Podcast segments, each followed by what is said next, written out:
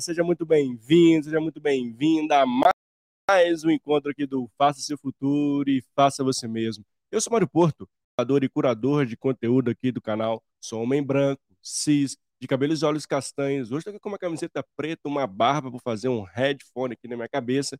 Tem aqui um microfone bem direcionado aqui para minha boca. E ao fundo aqui do nosso super escritório tem uma guitarra, né, bem do lado direito, aqui no lado esquerdo tem um computador e um headphone. E eu falo diretamente de Belo Horizonte, Minas Gerais, e eu estou muito feliz de estar com você e ter a possibilidade de estar aqui ao vivo para mais um encontro, para mais um episódio, para mais um bate-papo, para mais um conteúdo de qualidade. É, esse é o nosso grande propósito aqui do canal e toda semana é meu compromisso aqui. Faça sol, faça chuva, só não pode acabar a internet, porque não tem jeito. Mas já tivemos casos aí de que a internet acabou e nós conseguimos fazer, inclusive, estamos aqui meu compromisso com vocês, com nossa audiência, de trazer sempre experts, né, em vários assuntos, diversidade de conteúdo. Esse é o grande propósito do nosso canal. Então, você que está chegando aqui a primeira vez, caiu de paraquedas aqui no canal, ou me mandaram para essa live, que me mandaram para esse canal. É, seja bem-vindo e bem-vinda e aproveite. Tem mais de. Inclusive, hoje é o, 300, é o 370 episódios, né? completamos hoje exatamente isso. Que legal. Então, estou com uma super convidada aqui para comemorar esses 370 episódios, que é a Karina Campos. A Karina veio trazer um tema muito legal no nosso bate-papo hoje, que é autorresponsabilidade, né, com a sua saúde mental. Você tem cuidado aí da sua saúde mental, até que ponto ali, mas às vezes a gente fica ali muito falando, ah, que empresa tem que dar condição bem, mas você, como é que você tem se posicionado com a sua saúde mental, além da física, né? Como é que você tem olhado para a sua saúde mental, tem cuidado dela, inclusive nesse super turbilhão que nós vivemos no contexto atual. Então, essa e outros pontos nós vamos trazer aqui com o bate-papo com a Karine, você que está aqui ao vivo, seja através do YouTube, seja através do LinkedIn, ou seja aqui que está chegando aqui no Instagram também.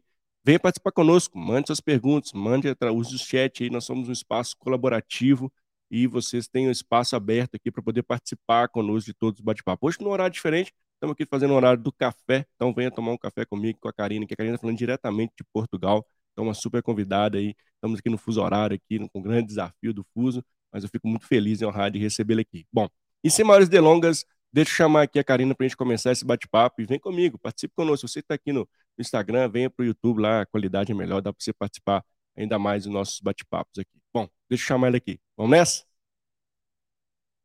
E Karina, seja bem-vinda aqui Olá, ao canal. Bom tudo dia, bem? Mário. Bom dia, tudo ótimo, Mário. Obrigada pelo convite. É uma honra estar aqui na sua casa, né? Na nossa casa Minas Gerais também. É um prazer. Ah, obrigado, meu carinho. Eu te agradeço né, por ah, né, ter essa disponibilidade de tempo para estar conosco aqui no canal, participar desse episódio. Fico muito honrado e feliz de receber você aqui. E quero, antes de a gente começar a falar desse tema super bacana, que você se presente, contasse um pouquinho da sua história né, para a gente que te conhecer. Pode ser? Pode, claro, obrigada pela oportunidade. Então, pessoal, bom dia para o Brasil, boa tarde, Portugal, meio-dia em Portugal, né? Então, é, é, o café conosco, o almoço conosco, que, que, e outras pessoas que estiverem em outro horário, né? A oportunidade é, é maravilhosa de estarmos conectados, além da e conectados, assim, conectados de verdade, né? Com, essa, com as pessoas. É, eu sou a Karina, eu sou mineira de Belo Horizonte, ah, resido em Portugal há quatro anos, Sou psicóloga por formação, uh, apaixonada pela psicologia do trabalho, que é a minha pós-graduação, é a minha maior especialidade, assim, é a do coração, né? É o trabalho como fonte de realização para a vida. E aqui em Portugal, é, eu fiz um mestrado na área de educação, que veio corroborar ainda com muito mais informações, né?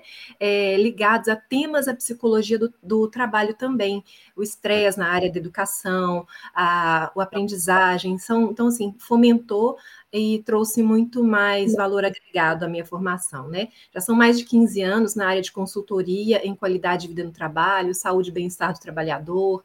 É, tem uma consultoria no Brasil, que é a Semear Saúde Consultoria, e atuo aqui em Portugal também na área de desenvolvimento, né, pessoal, instrução e aprendizagem e segurança da saúde mental. E estou muito honrada realmente de estar aqui com você, de estar de volta a Minas Gerais aí, né, a berço, né, nosso berço. Ah, que legal. Obrigado aí, Karina, por ter né, uma longa história curta aqui compartilhado conosco. Então fica a dica, a hashtag fica a dica para seguir a Karina nas redes. Então, um trabalho incrível que ela faz, inclusive, né? Se conecte com ela. E esse é um dos grandes propósitos aqui do canal. Gerar network, gerar conexões aí que sejam super importantes.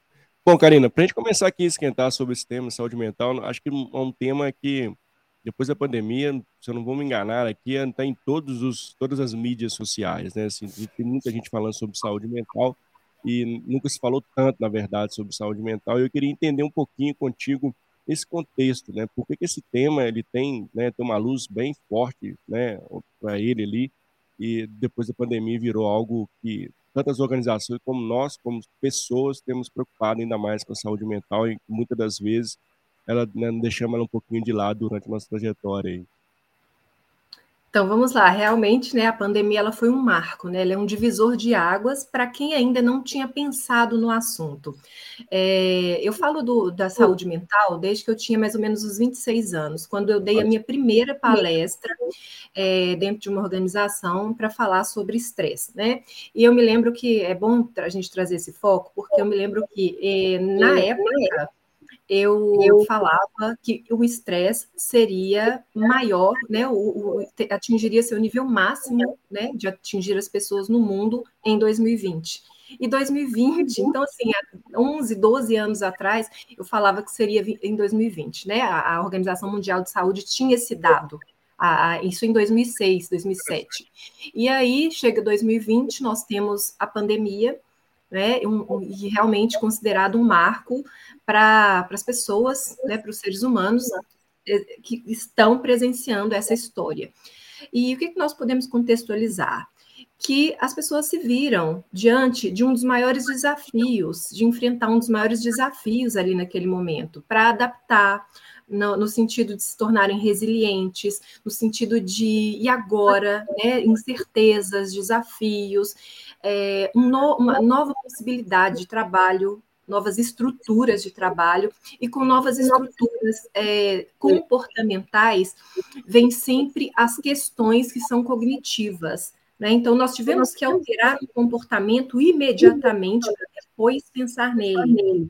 É claro que nós já tínhamos ali. É, organizações muito maiores, superiores hierarquicamente, como governos, é, é, Organização Mundial de Saúde, tudo fazer essa gestão de como seria essa adaptação do mundo, né, entre aspas, para que nós pudéssemos estar ali, é, é, é receber a informação e realmente torná-la prática. Mas a partir disso, nós começamos a pensar nela. E agora, né? Então, algo que seria quarentena, 40 dias, se tornou um ano, quase dois anos, né?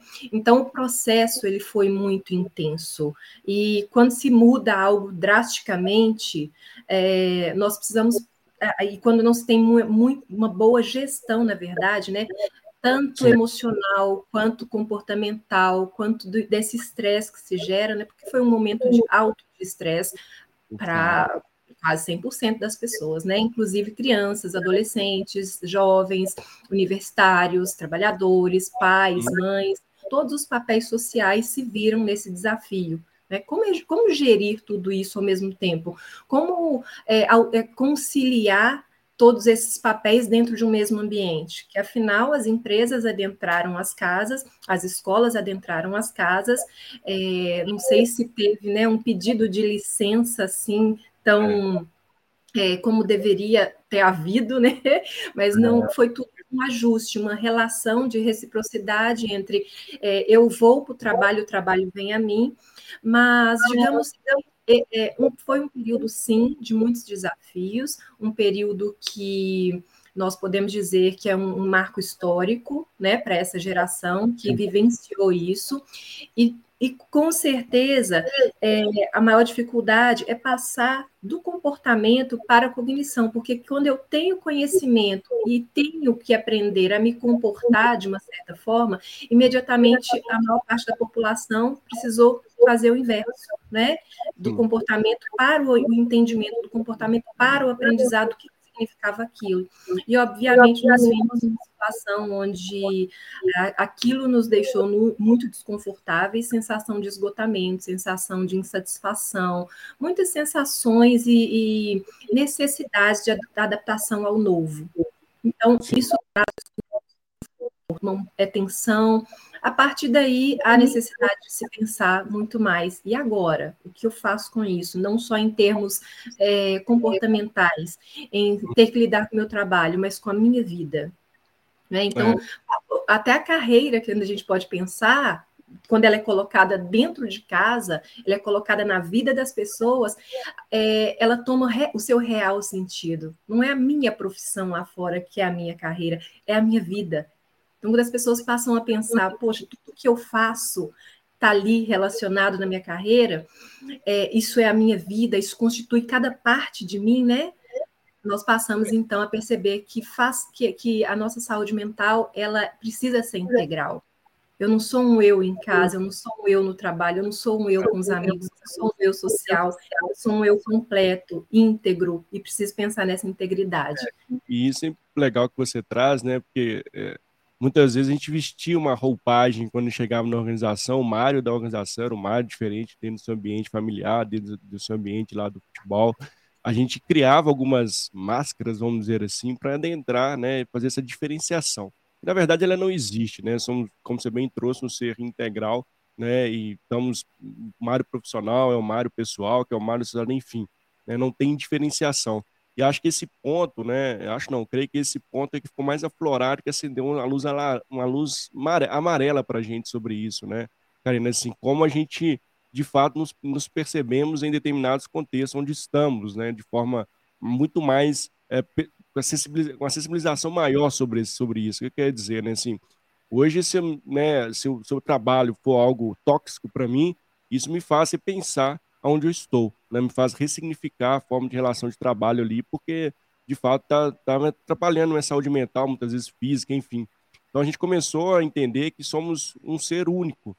E acho que, né, se for trazer assim, a parte positiva da pandemia, que a gente começou, de fato, a olhar mesmo na nossa integralidade, como isso a gente relaciona os contextos que a gente está é para a gente tomar a decisão. Então, assim, muita gente já abdicou de, de, promoções, abdicou de empresas grandes que trabalhavam em função de fato de estar no ambiente onde estava a saúde, estava, né, não estava deixando, estava deixando a desejar e muitas vezes estava de forma silenciosa, que muitas vezes acontece quando a gente fala de saúde mental também, né, Karina?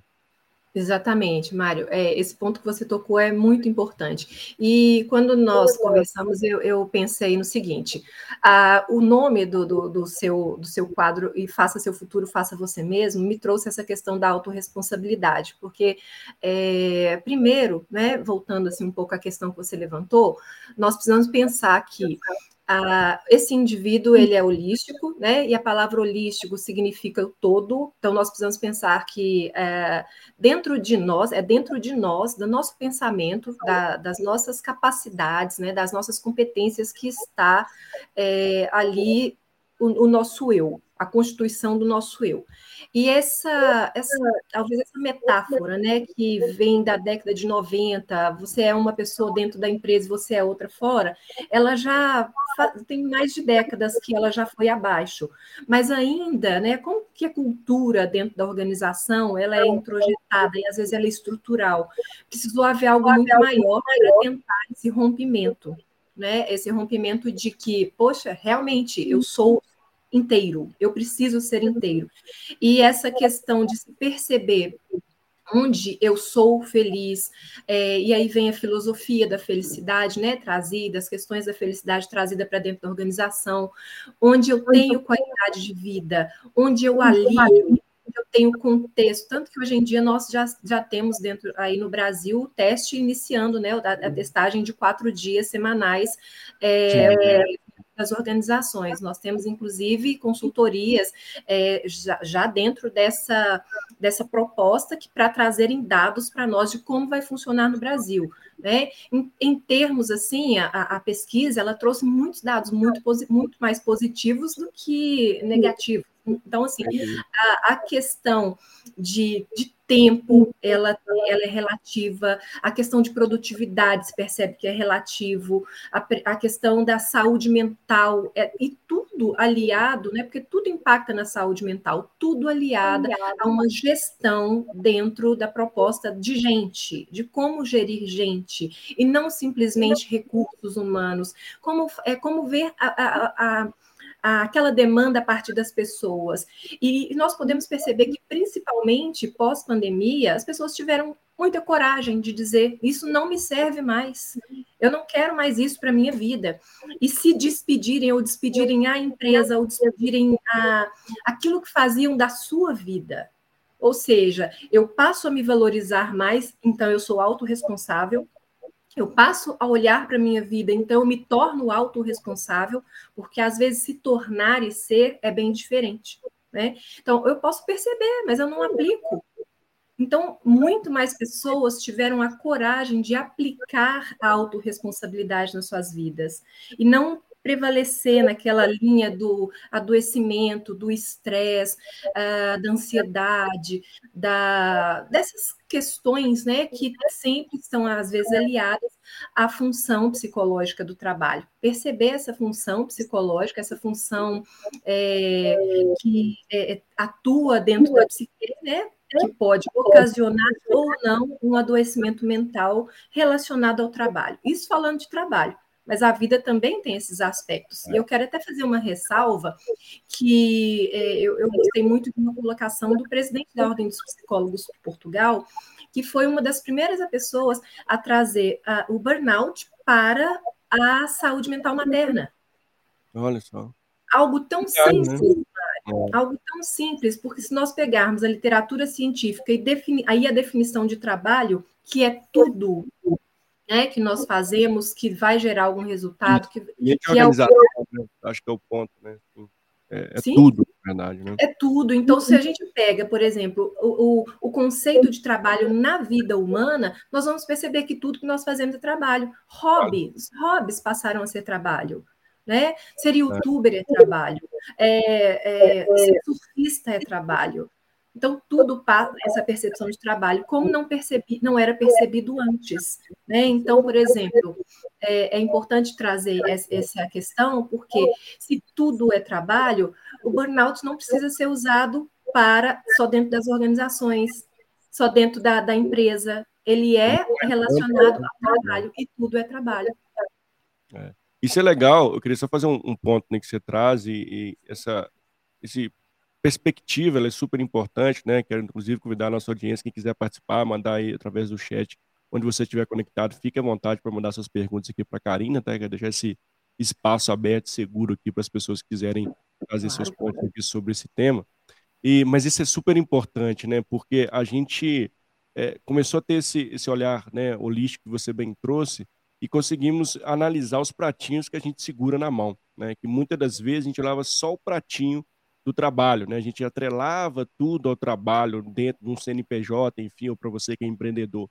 E o que você traz é um olhar muito mais amplo, né? Assim, o trabalho é tudo, né? É você no seu ambiente familiar, é você que tem a, pelada do futebol que você organiza, né? Você que faz, de fato, tem um esporte ali que você faz durante o seu final de semana, você tem que se organizar ali para fazer aquele esporte, de certa forma, né? Você no ambiente da, da comunidade onde você está, em determinada atividade. Então, assim, são vários pratos que a gente carrega ao longo da nossa jornada e que esse tema, né, e que a gente acabou uhum. percebendo, né, será que eu tenho que carregar todos esses pratos ou para que que eu carrego todos esses pratos? Será que todos esses pratos fazem sentido para o contexto que eu estou? Será que algum deles eu tenho que deixar de lado para focar mais na minha saúde, para focar mais na qualidade de vida, enfim, para ter um, um espaço a gente se pressiona de manter se ele é, quando mais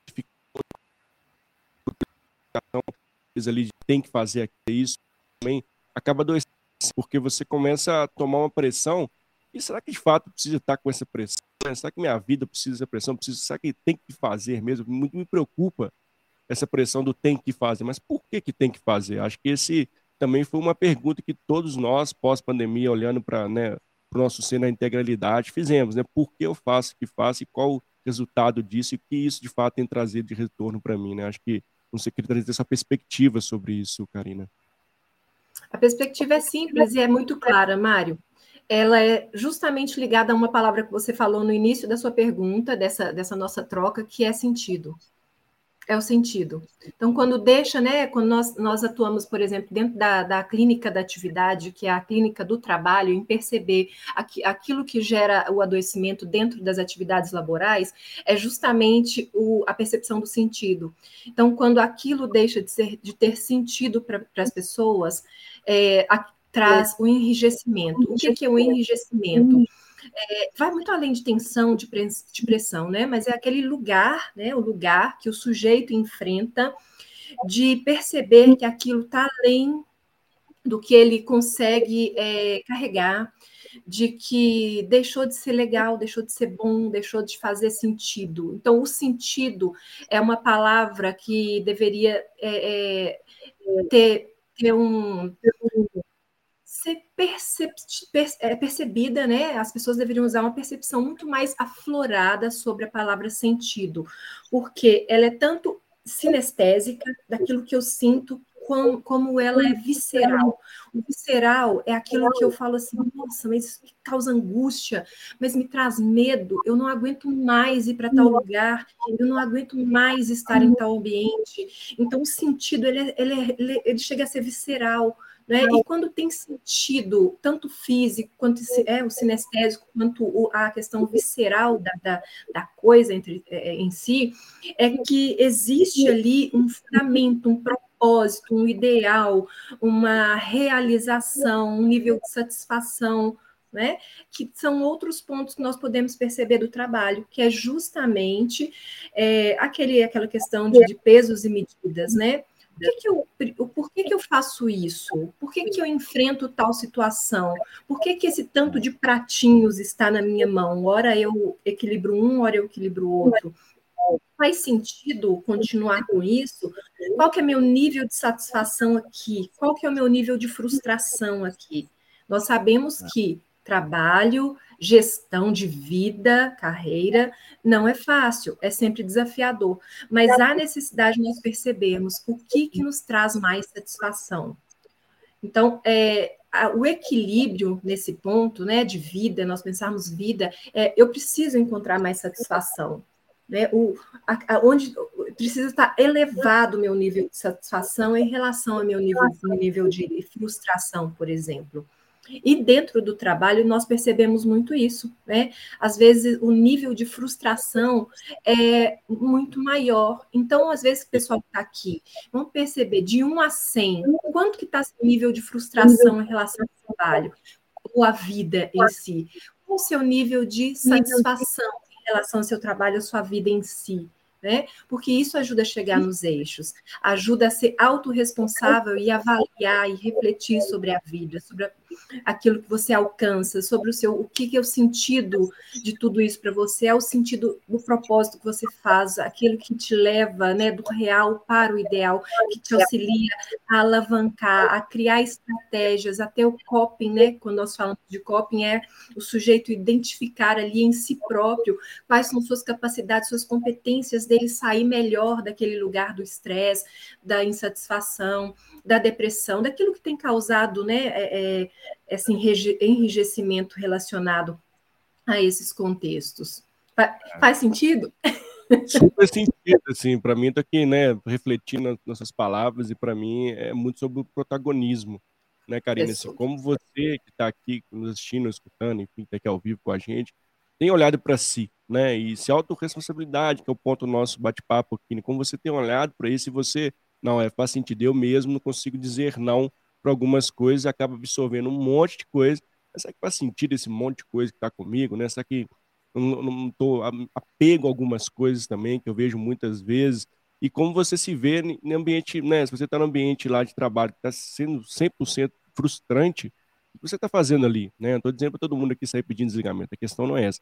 Mas o ponto é assim, é. como você está sendo protagonista para olhar para isso e ter ações concretas e executoras ali de mudar, né? E que muitas das vezes a gente, é por isso que a gente fala de autorresponsabilidade aqui, que as pessoas acabam colocando a culpa na, na empresa. Ah, pô, mas é a empresa, pô, é meu gestor, pô, é não sei quem, é meu colega de trabalho, mas enfim, como você também tem se posicionado para absorver tudo isso, né? E quanto isso para você você tem tomado essas rédeas aí para, de fato, não, isso aqui para mim não faz sentido, né?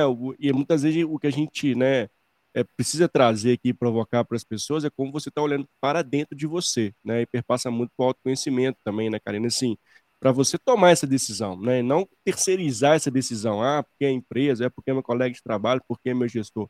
Então, assim, você precisa criar um plano, né, para sair de onde está, para ser trazer, para não, não deixar né, virar um burnout, virar um estresse, né, é, virar uma doença mais grave no, na sua vida, né?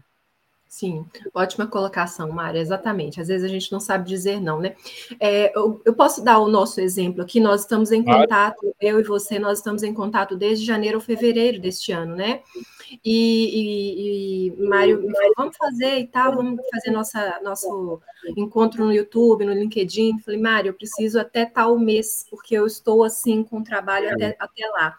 Mas isso foi uma decisão, eu gosto de dar meu exemplo porque é psicóloga, né? Psicóloga não adoece, psicóloga adoece, psicóloga estressa, psicóloga estressa. Eu, em 2021, eu vivi um momento bem delicado de estresse crônico. O estresse crônico me levou a, a, vivenciar um burnout. Então, dentro desse aspecto, é, eu vivenciei é, algo muito que foi bem difícil de lidar, que foi justamente o meu o, ter, isso ter afetado as minhas capacidades cognitivas. Então, quando o, burnout é isso, né? Ele vai afetar tanto fisicamente, quanto as capacidades cognitivas, quanto trazer depressão e, e, tudo mais. Então, quando eu vi que as minhas capacidades cognitivas elas tinham sido afetadas, é, e o burnout ele não te dá escolha, ele você tem que parar. Se você não para por vontade própria, ele te para. Então, ele me parou aqui no final de 2021 foi quando eu estive no Brasil, né? Eu, eu, eu, fui passar uns dias na casa da minha mãe, e geralmente depois de férias é sempre assim, né? Você volta aí aquilo já te deu uma.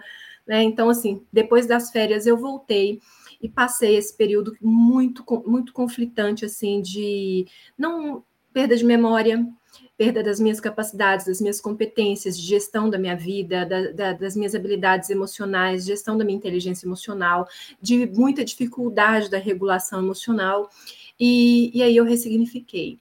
Então, ah, eu precisei ressignificar, porque o trabalho, assim, para eu ter feito psicologia do trabalho, eu, vocês já podem pensar que eu sou uma pessoa apaixonada por trabalho. Que meu senso de realização profissional ele é um, um, nível, é uma régua alta, ele tem uma régua alta.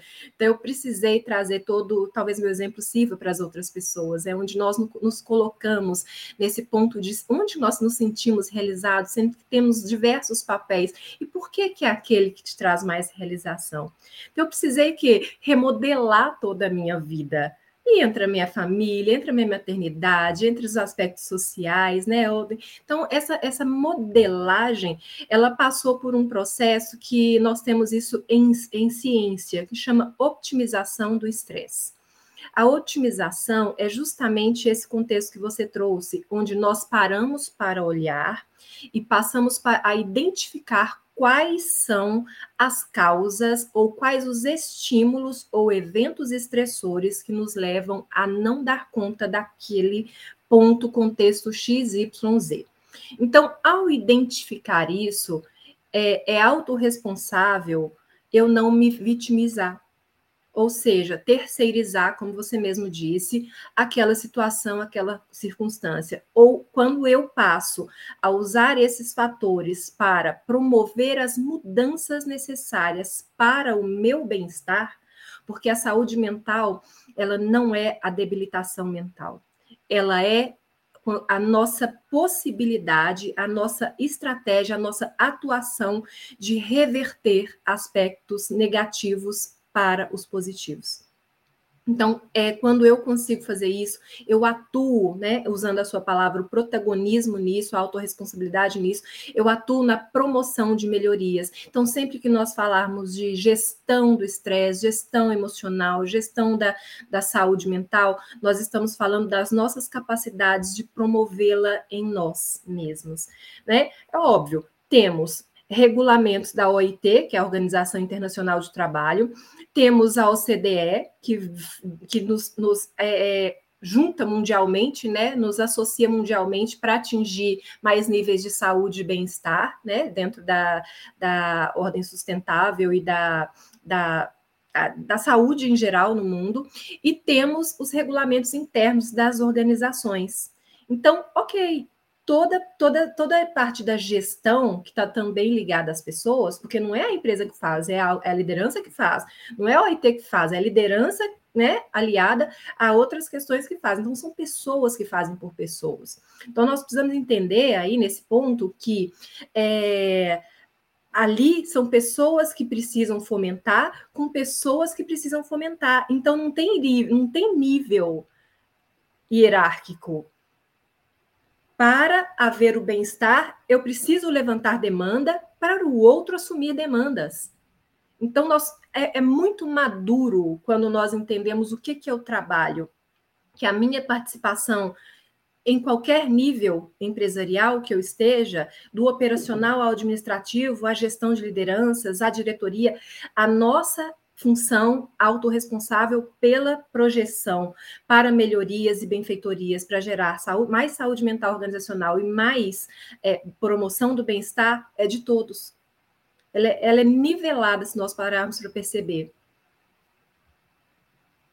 Super sentido, assim acho que todo mundo tem um, né, todo mundo tem um pedacinho, vamos dizer assim, de criar um ambiente saudável, um ambiente seguro, um ambiente que seja, né, que não seja, não seja, tóxico, para que crie de fato, um, né, é, de forma coletiva ali, é, um bem-estar para todos, né, Karina? Eu gosto muito desse ponto, porque a gente muitas das vezes traz essa, essa terceirização, né, que tem, né, a empresa tem que fazer um super mega galáctico uhum. programa para fomentar a saúde mental, assim, a empresa vai fazer a parte dela mas como nós também, como pessoas, estamos fomentando o ambiente para que seja saudável, né? Seja ali sendo colaborativo, seja de fato, né, trazendo pontos positivos, né, não ficar ali ao dia ao céu à noite, né? Como a gente também não tem tra trago assim e perpassa muito porque a gente trouxe. Uma vez que eu sou autorresponsável pela saúde mental, eu já me vejo, já sei meus pontos e, e eu me também é, não, não transmito, né, vamos dizer, essa parte negativa para os demais, criando um ambiente ruim. O que, que acontece muitas das vezes e eu vejo, né, assim, é, é lógico que dadas, dadas as devidas proporções aqui,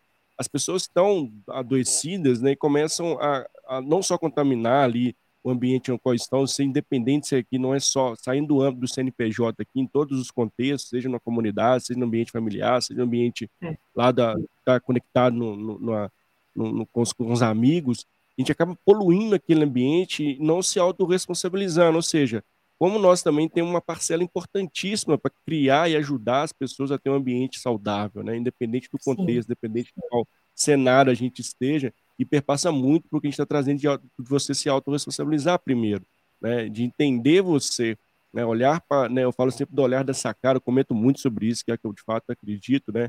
é como você sai do ambiente que você está e te enxerga lá de cima, né? como o Mário está se enxergando da sacada lá embaixo, né? o Mário está de é. fato com 300 milhões de coisas que o Mário quis absorver, né?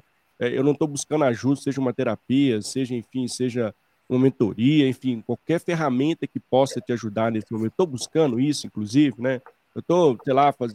separando um tempo da minha vida para é, fazer exercício físico, estou separando um tempo de qualidade para mim, né? Para ficar no ócio criativo, enfim.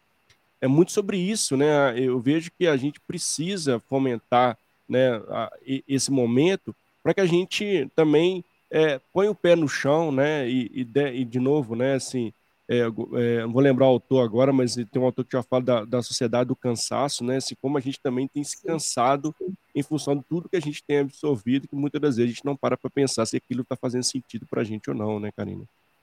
É verdade, Mário. Você trouxe uma. É, é, o que você falou agora é, é, é, muito é fundamental, porque quando eu falo de auto, autorresponsabilidade no meu em observar minha saúde mental, eu falo de autocuidado. E é engraçado que quando nós falamos assim, o que você tem feito por você, né? Exato. As pessoas têm imensa dificuldade em responder o que elas têm feito por si. É, inclusive, eu, eu gerencio um grupo que nós trabalhamos essa questão né, do autocuidado. E o autocuidado poderia ser é, a pessoa fazer uma caminhada, a pessoa cuidar da, da, da alimentação, a pessoa fazer uma terapia, a pessoa é, cuidar da pele, fazer uma massagem, fazer uma mentoria, fazer.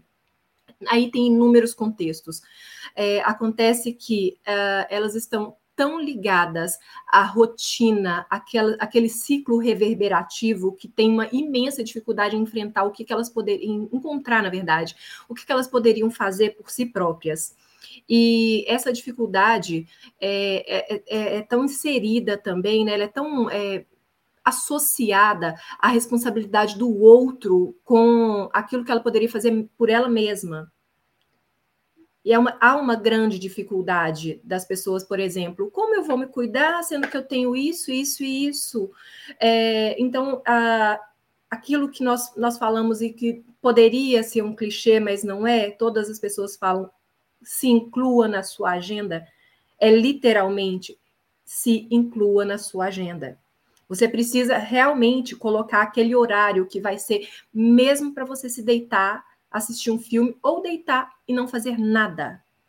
E se proporcionar o nada proporcionar um vazio, né? Então, assim, é, é, é, algo que tem até uma frase um livro que eu estou, estou lendo que fala assim: você precisa aprender a permanecer.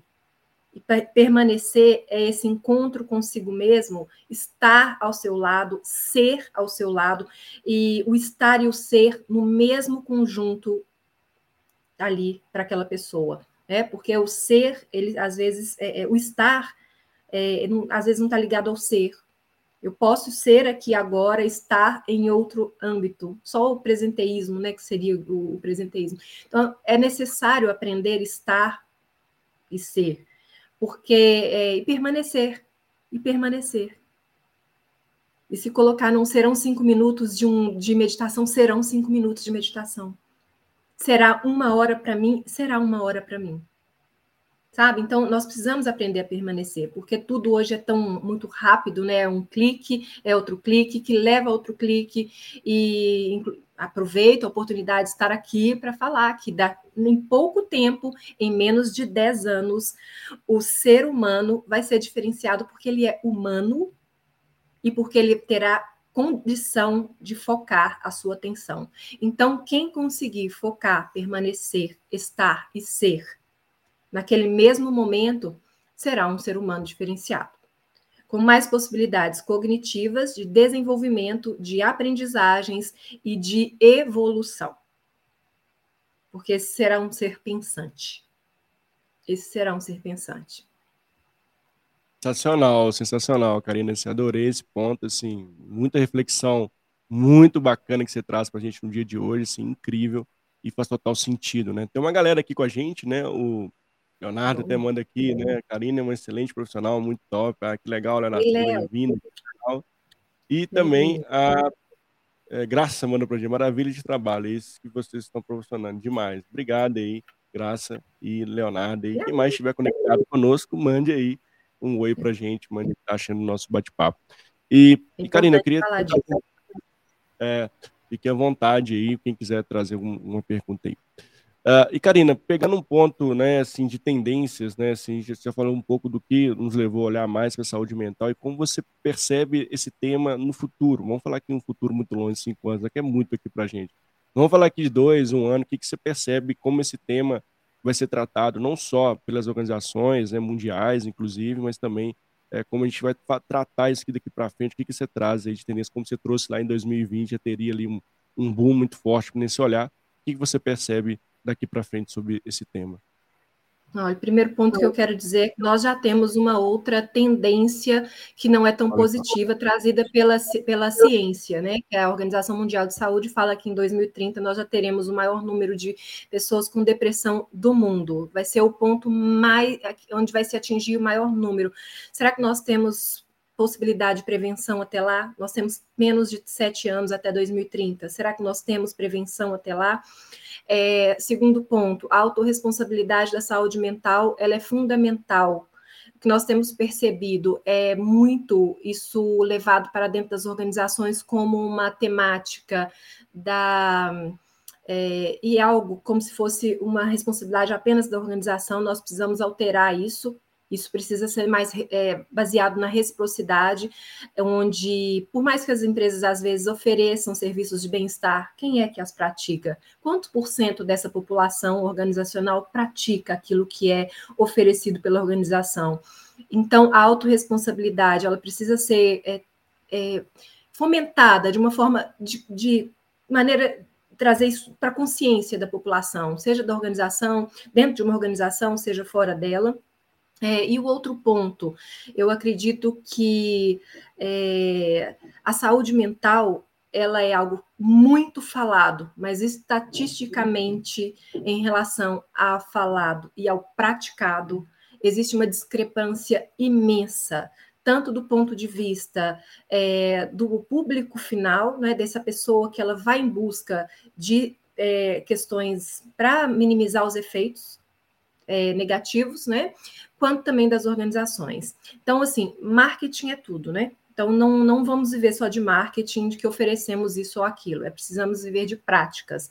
E as estatísticas, elas precisam vir de pontos onde se gerou um resultado na vida do ser humano, onde se gerou um resultado é, de verdade no contexto social, porque quando a gente fala de contexto social, não é a sociedade em tudo, ela vai do micro, dentro da família, a dentro da, da relação com o trabalho, a dentro de uma cidade, da comunidade, do bairro, a dentro da, do, do país ou dentro ou global, digamos assim. Então, nós precisamos ter de estatísticas verdadeiras que mensurem verdadeiramente o que, que é, é essa estrutura de se pensar na saúde mental.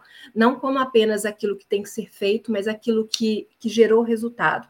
Então, nós temos muitos números negativos, nós precisamos ter números positivos, porque isso está muito ligado academicamente. E até que a academia sirva né, em pratos limpos para a sociedade, quais são os efeitos, nós ainda tem, estamos, nós temos uma, uma distância muito grande é, disso. Né? Eu estive ligada à academia, à Universidade do Minho aqui em Portugal e pude perceber o quanto que às vezes é difícil quando, a, quando é, é, um, é feita uma descoberta e nós precisamos daquilo ser validado e aceite por uma revista científica e ter e, todas essas é, é questões buro, burocráticas até chegar a nós. Então, nós precisamos de um movimento maior. E graças, né, graças às redes sociais, graças, nós temos acesso a isso. Mas precisamos também ser curadores de conteúdo. A curadoria de conteúdo ela é fundamental, porque nós precisamos avaliar o que, é, avaliar o que, é verdade, o que, não é verdade dentro de qualquer contexto científico. O que, que serve culturalmente para um, o que, que serve culturalmente para outro. Então, seria o que, que literalmente, e, e é grosso modo dizer, é uma mudança na estrutura da cultura da saúde mental. Talvez esse é o futuro. Muito bom, muito bom. Concordo e assino embaixo todos os pontos que você trouxe, faz total sentido, viu, Karina? E o Leonardo mandou uma pergunta para a gente aqui, vamos aproveitar aqui para trazer ele aqui para o nosso bate-papo. Ele traz, o pessoal fala muito em burnout, burnout, né? Como perceber os primeiros sinais disso e como não precaver esse burnout? Então vamos lá. É, primeiro que nós vamos, vamos tentar separar o que é sinal e o que é sintoma. Sintoma é aquilo que é invisível, que só eu sinto. Então, eu já sinto taquicardia, eu já sinto é, sudorese, então eu tenho sintomas, né? É, eu sinto um nó no estômago, mas só, só eu que sinto. Às vezes é imperceptível, é invisível, né? A saúde mental, ela devia sangrar. Vamos dizer assim, ela devia sangrar para as pessoas perceberem, devia sair alguma coisa dos poros, né, para as pessoas perceberem. Então, às vezes, aquilo é tudo é invisível. O nó no estômago, o nó na garganta, a sensação de sufocamento, isso é sintoma. Tá? Sinal é quando aquilo já pode ser mensurado pela medicina. Então, através de exames, através da, daquelas, tudo que pode ser falado, ok, é isso, isso, isso isso, né? Já trazer a, a diagnóstico. É, então, isso é algo que nós podemos perceber. Mas o burnout, ele traz uma, uma sensação que ela é única, que é o esgotamento. E isso pode ter é, tanto ser expressado por fatores físicos, como já vi, né, associado ali a a problemas físicos mesmo, tem pessoas que começam a aparecer borbulhas na pele, é, aumento de caspa, aumento de, de. Tem pessoas, cada um tem traz, né? É algo muito individual, né? E tem pessoas que já têm essas capacidades cognitivas afetadas, como não consigo fazer mais nada, estou altamente cansado, afeta as noites de sono para insônia ou hipersonia, ou dorme demais ou dorme de menos. Então, existem vários fatores que são aliados aí. Precaver tem é, o autoconhecimento, que foi uma palavra muito importante trazida por você, Mário, se autoconhecer, conse conseguir saber estabelecer os seus limites. Eu sei saber dizer não, eu sei é, falar quero isso para minha vida ou não quero isso para minha vida. E mais importante que isso, do que saber, é realmente impor esse limite. Porque ninguém vive a nossa vida por nós. Ninguém sente essas dores por nós. Né? Somos nós. Então, estabelecer esse limite é, e, e, comunicar isso de uma certa forma ao mundo. Olha, não, não dou conta, não, não tem condição não, eu estou, é, não consigo mais, né? Porque ele, quando ele vem, ele te paralisa. E a dificuldade, você, por exemplo, é, existe um processo que pode ser parecido, que é uma despersonificação, não me reconheço. Então, essas são condições dentro desse aspecto. Eu não me reconheço, eu não consigo fazer 10% do que eu fazia antes. Sabe? Eu não gero resultado. E, e as pessoas se sentem muito frustradas com, com essas condições, né? Que podem ser momentâneas. Então, nós precisamos parar para perceber isso. E isso é autorresponsável. Existe uma causa, às vezes a causa foi deixada para lá, lá atrás. Então, quando isso começou? Né? Então, é, é, muito importante nós pararmos para olhar, ou pararmos para olhar para trás, para poder talvez observar essa causa. É, eu, pelo menos, falo, eu, eu digo para as pessoas, é, lá, naquele momento, da minha falta de memória, de, da, da minha despersonificação, é um lugar que eu não quero voltar mais. Então, por isso, eu, Mário, nós não vamos fazer agora, né? Eu, eu consigo a partir de tal mês. E, e aprender a dizer isso, Mário, para mim foi muito difícil. Realmente muito difícil. Né? Então, as pessoas nós precisamos. Isso. Quer dizer não para algumas coisas, sim para outras, né? Acho que a gente a grande é. dificuldade que a gente tem exatamente é essa, né? Como dizer não, né? Para dar falar sim para outras coisas. Acho que a gente ainda tem esse a gente não consegue criar esse equilíbrio, né? Essa linha é muito tênua, né? O que, que eu posso dizer não, o que, que eu posso dizer vou perder a oportunidade, mas eu acho que o ponto aqui é muito reflexão, né? E, e que bom que a gente teve esse momento aqui para trazer isso e que a gente possa causar nas pessoas que passaram por aqui ao vivo ou que vão assistir a gente gravado um ponto de reflexão sobre como você tem se autorresponsabilizado sobre sua saúde mental, física, né? Enfim, em todos os seus aspectos, né, como um ponto que a gente trouxe muito importante, a integralidade do ser. Você é um ser único, né? Você não é a pessoa do trabalho, a pessoa da pelada, a pessoa ali da, do jogo, né? Você é a pessoa única, está em todos os contextos diferentes, todos e como você tem se equilibrado em todos os contextos que você vive. Esse é o grande cerne aqui do nosso bate-papo de hoje. Bom, estamos caminhando aqui para o final um papo incrível contigo, Karen. Quero muito te agradecer, muito feliz em honrar te receber aqui. Foi, você trouxe vários elementos, várias reflexões importantes sobre esse tema. Quero convidar todos aqui que chegaram aqui no finalzinho ou que vão assistir, a gente pegou um pedacinho que volte, rebobine a fita, vai ficar gravado no meu canal, porque tem muita coisa, muito conteúdo bacana que a Karine deixou pra gente aqui no dia de hoje. Quero agradecer toda a audiência que passou por aqui também, que vai passar. Muito obrigado por as pessoas que colaboraram aqui, trouxeram as suas perguntas e Sejam bem-vindos e bem-vindas aqui. Não esquece também de se inscrever lá no canal, ajudar a gente que se inscrever, que toda semana tem conteúdo de qualidade aqui. E passar a palavra para você, Karina, né, onde as pessoas conectam com o seu trabalho, de novo, te agradecer e deixar uma palavrinha final para a gente. Muito obrigado, viu? Ah, eu quero agradecer o seu público, a possibilidade de estar aqui dentro da sua casa. Quero agradecer essa oportunidade incrível, porque é uma oportunidade e é, o sim foi demorou, demorou, não demorou sim, foi dito sim, mas para tal, tal dia. É, e também é, deixar aqui meu site, é www.kcampus.com, é, Instagram, arroba carinacampus.kdh, é, LinkedIn Carina Campos, e está tudo linkado lá, através do, do, da bio também, as pessoas chegam até mim, tem os meus contatos, meu, meu telefone, tem tudo direitinho lá. E fico à disposição, se tiver alguma dúvida do seu público, é só me chamar também. Obrigada mais uma vez, Mário. Obrigado, obrigado, Karine. Obrigado a toda a audiência. Pessoal, fique com Deus. Um beijo no coração. Se liga no canal. Tem muito episódio bacana, tem muita coisa legal aí que está por vir, que já está também gratuitamente no canal. É isso. Obrigado, Karina. Até mais. Tchau, pessoal. Um beijo Beijinho, no coração. Até e logo. Tchau, tchau. Tchau, tchau.